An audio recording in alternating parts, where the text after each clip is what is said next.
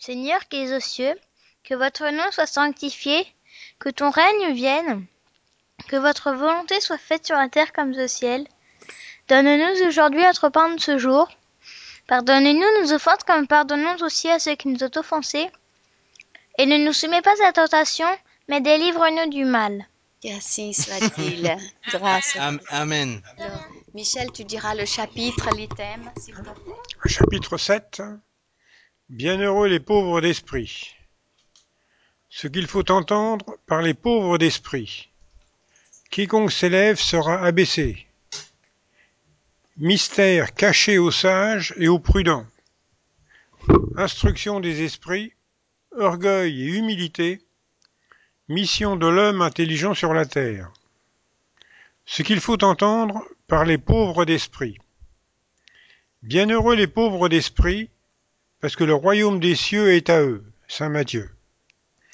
L'incrédulité s'est égayée sur cette maxime.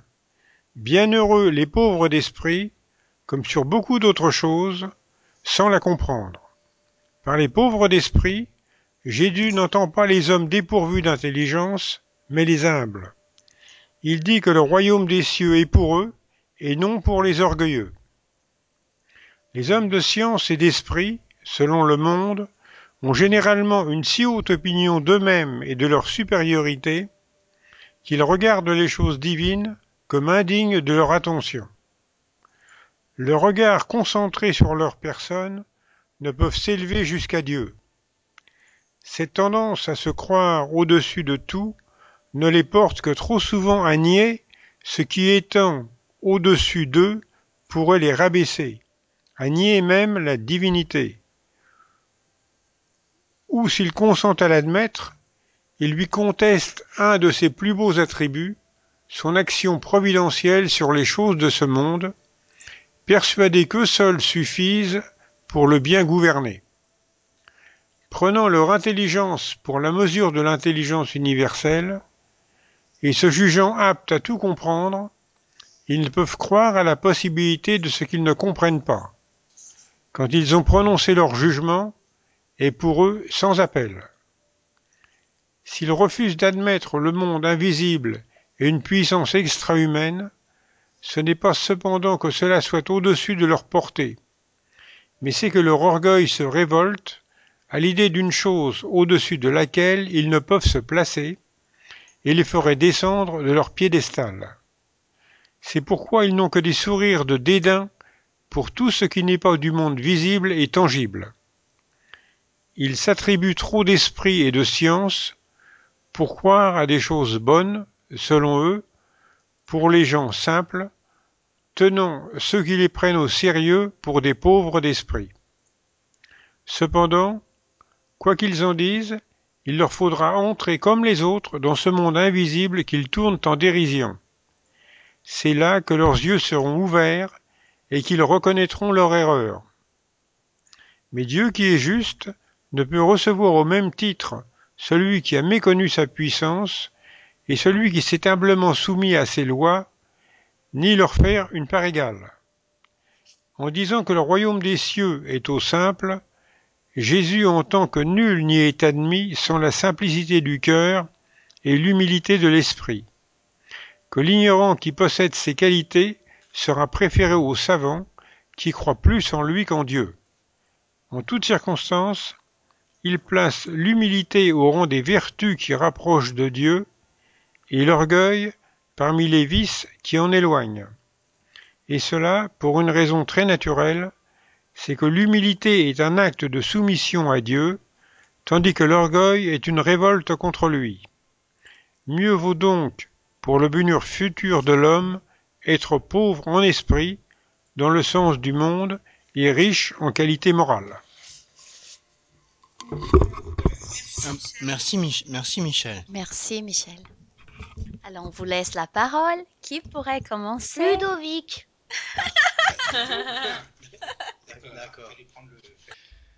Non, ben c'est bah, un, c'est un, c'est un beau texte, hein, je veux dire. euh, euh, com- comment que je pourrais comment que je pourrais dire bah, bah, qui nous remet à notre place et qui bah, qui nous dit qu'il faut qu'il faut qu'il faut rester humble quoi en fait.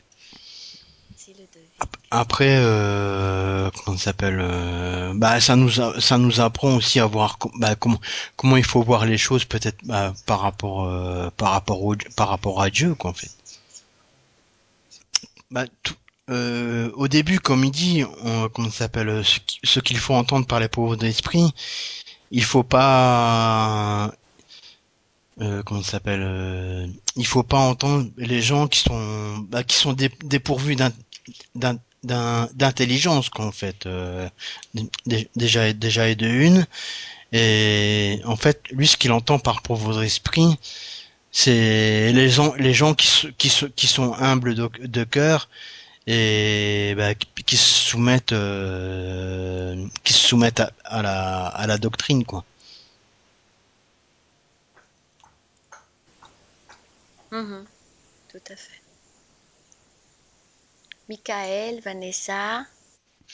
Bah, pour moi, les, les pauvres d'esprit, c'est justement des personnes qui sont euh, plus plus riches de cœur. Plus euh, on est pauvre d'esprit, on peut être très riche de cœur. Et euh, et justement, les personnes qui sont euh, moi je, moi je sais ça, moi je connais ça, euh, moi j'aurais fait ça à la place de ci, de ça, de toi, de moi.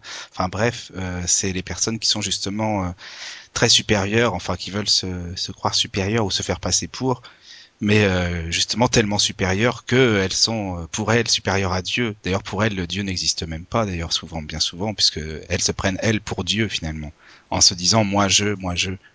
Donc je pense que les pauvres d'esprit c'est tout l'inverse justement. Mhm, mhm. Merci Michael. Oui, ça me faisait penser, tu sais, enfin, vous savez, à une, à une, une reine. euh, C'était dans, je crois que c'était dans, dans la revue de Kardec, en fait, mais je sais plus à quel passage. C'est reine Doude. la reine Doud qui, qui expliquait que elle se prenait encore pour une reine quand elle était désincarnée et que finalement, elle s'est rendue compte au bout d'un moment, euh, bah, que bah, qu'elle a- qu'elle avait fait fausse route en fait et puis que bah, finalement qu'elle était entre guillemets pauvre d'esprit disons Re- Regarde, écoute ça. L'Évangile selon le spiritisme, chapitre 2, item 8. Les- Une royauté terrestre. Qui mieux que moi peut comprendre la vérité de cette parole du- de notre Seigneur? Mon royaume n'est pas de ce monde. L'orgueil m'a perdu sur la terre. Qui donc comprendrait le néant des royaumes d'ici-bas si je ne le comprenais pas? Qu'ai-je emporté avec moi de ma royauté terrestre? Rien, absolument rien. Et comme pour rendre la leçon plus terrible, elle ne m'a pas suivi jusqu'à la tombe. Reine, j'étais parmi les hommes. Reine, je croyais entre... entrer dans le royaume des cieux. Quelle désillusion Quelle humiliation Quand au lieu d'y être reçue en souveraine, j'ai vu au-dessus de moi, mais bien au-dessus des hommes que je croyais bien petits et que je méprisais parce qu'ils n'étaient pas d'un noble sang. Oh que j'ai compris la stérilité des honneurs et des grandeurs que l'on recherche avec tant d'avidité sur la terre. C'était ça, Vanessa? Oui oui oui exactement Voilà. Oh. Merci Vanessa, c'est super. Je voulais juste que, tu vois, ah, continue Vanessa, continue. non mais c'est tout ce que je voulais dire en plus sur le texte Merci Vanessa, c'est un très bon exemple. de rien Très très bon exemple. Michel? Je crois qu'il faut, un- c'est très important, c'est de rester humble. oui et en parlant et tout ce que nous avons lu, ça m'a fait penser au livre Nos Soulard d'André Luis et psychographié par le médium euh, Francisco Candido Xavier. Parce que dans ce livre, André Luis, euh, il est, quand il, euh, il désincarne, sur Terre, il était un médecin avec une très bonne réputation et c'était quelqu'un d'une très bonne famille. C'était un homme de science et un homme d'une grande euh, intelligence. Et André Louis lui-même, dans Nosula, dans le deuxième et troisième chapitre, il va parler de cela. il va dire qu'il qu'il rentre dans le monde spirituel. Il va passer huit ans dans le seuil avec euh, et- et- et des sensations, des impressions, des sentiments terribles. Mm. Alors il passe huit ans dans le seuil. Il se rend compte que ce qu'il avait fait sur Terre et tout- toute sa science, toute, toute son intellectualité, toute son intelligence n'a pas suffi et ne l'a pas empêché d'être là, là où il était dans cette souffrance énorme. André Luis, c'est vraiment un exemple de ce que dit le texte de ce soir. Que la vie terrestre est très importante pour chacun d'entre nous.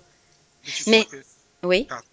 Tu, tu crois qu'André Louis sur Terre, il se prenait vraiment pour un homme euh, très important ou pas? Ah, il le dit.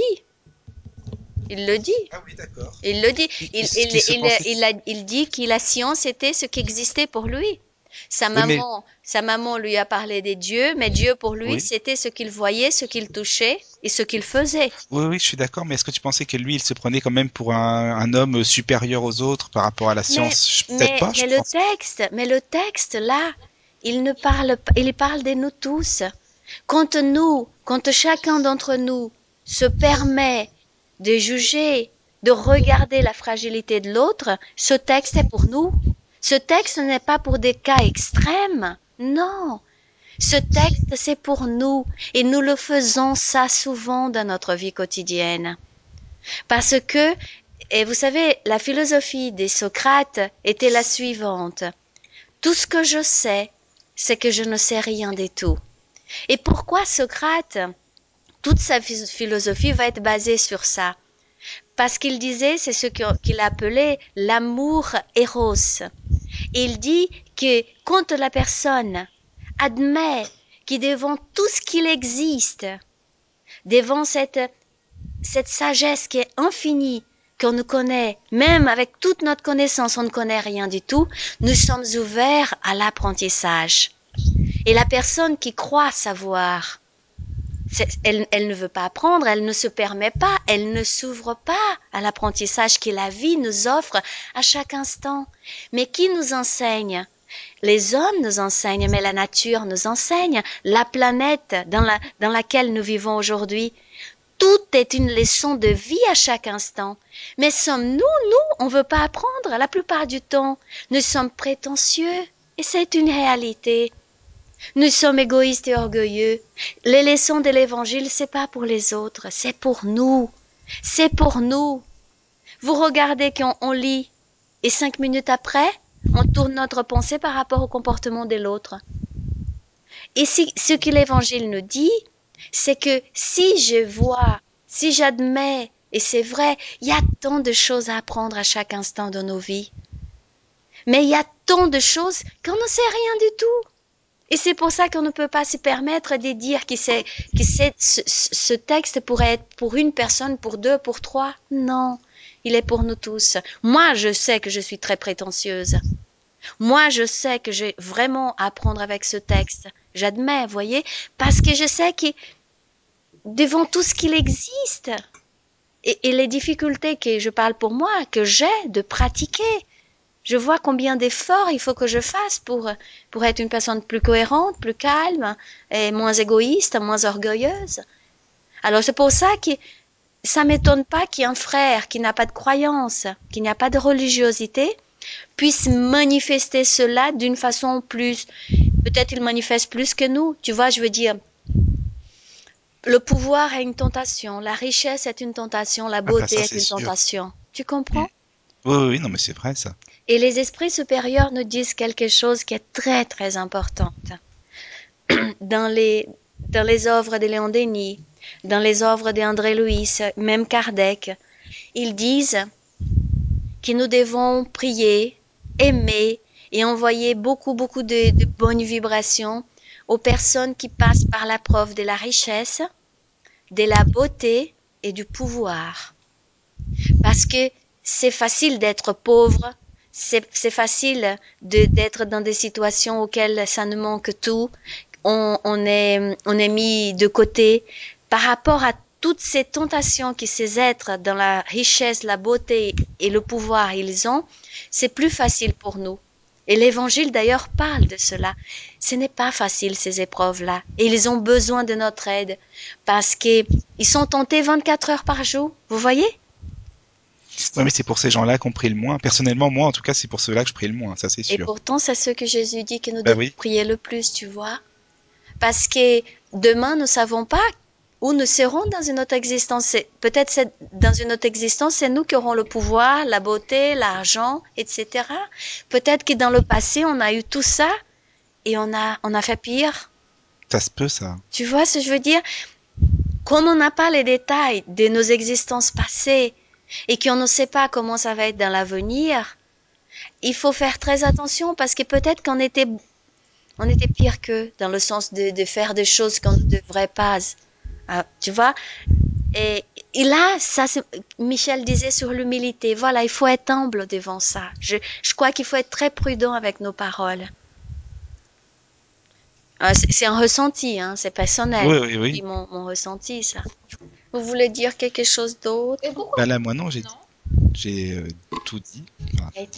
D'accord. Alors, on passe à la prière? D'accord, alors. Qui voudrait faire Michael? Tu veux faire la prière? Ou, ou- ou Vanessa, comme vous voulez. Seigneur Jésus, notre Père. Mais merci pour nous avoir donné cette occasion de nous réunir de nouveau. Ça faisait quelques jours et puis ça fait bien plaisir de se retrouver comme ça euh, en famille, voilà, pour cette étude. Et puis euh, bah c'est bien de se retrouver encore plus d'ailleurs pour le jour euh, bah, de l'anniversaire de Ludo. Ça fait vraiment plaisir, c'est sympa. Et puis euh, et puis bah euh, c'est très bien aussi d'être tombé sur ce texte, bon, qui nous remet euh, en place parce qu'il y a vraiment beaucoup de boulot, beaucoup de travail. On a beaucoup de choses à, faire, euh, de travail sur nous-mêmes. Enfin bon, moi personnellement j'en ai beaucoup. Et puis euh, c'est très important de reconnaître un petit peu euh, ses, ses faiblesses et puis essayer de les, combattre, si l'on peut dire cela comme ça. Enfin, du moins euh, d'écouter nos guides spirituels, voilà, qu'ils nous enseignent le bien, le bon à faire, tout simplement. Que nous puissions écouter leurs messages, que nous puissions bien écouter l'inspiration qu'ils nous donnent, tout simplement. Donc merci pour cet évangile. Et puis euh, nous espérons nous retrouver évidemment euh, très prochainement, tous ensemble. Merci Seigneur. Amen.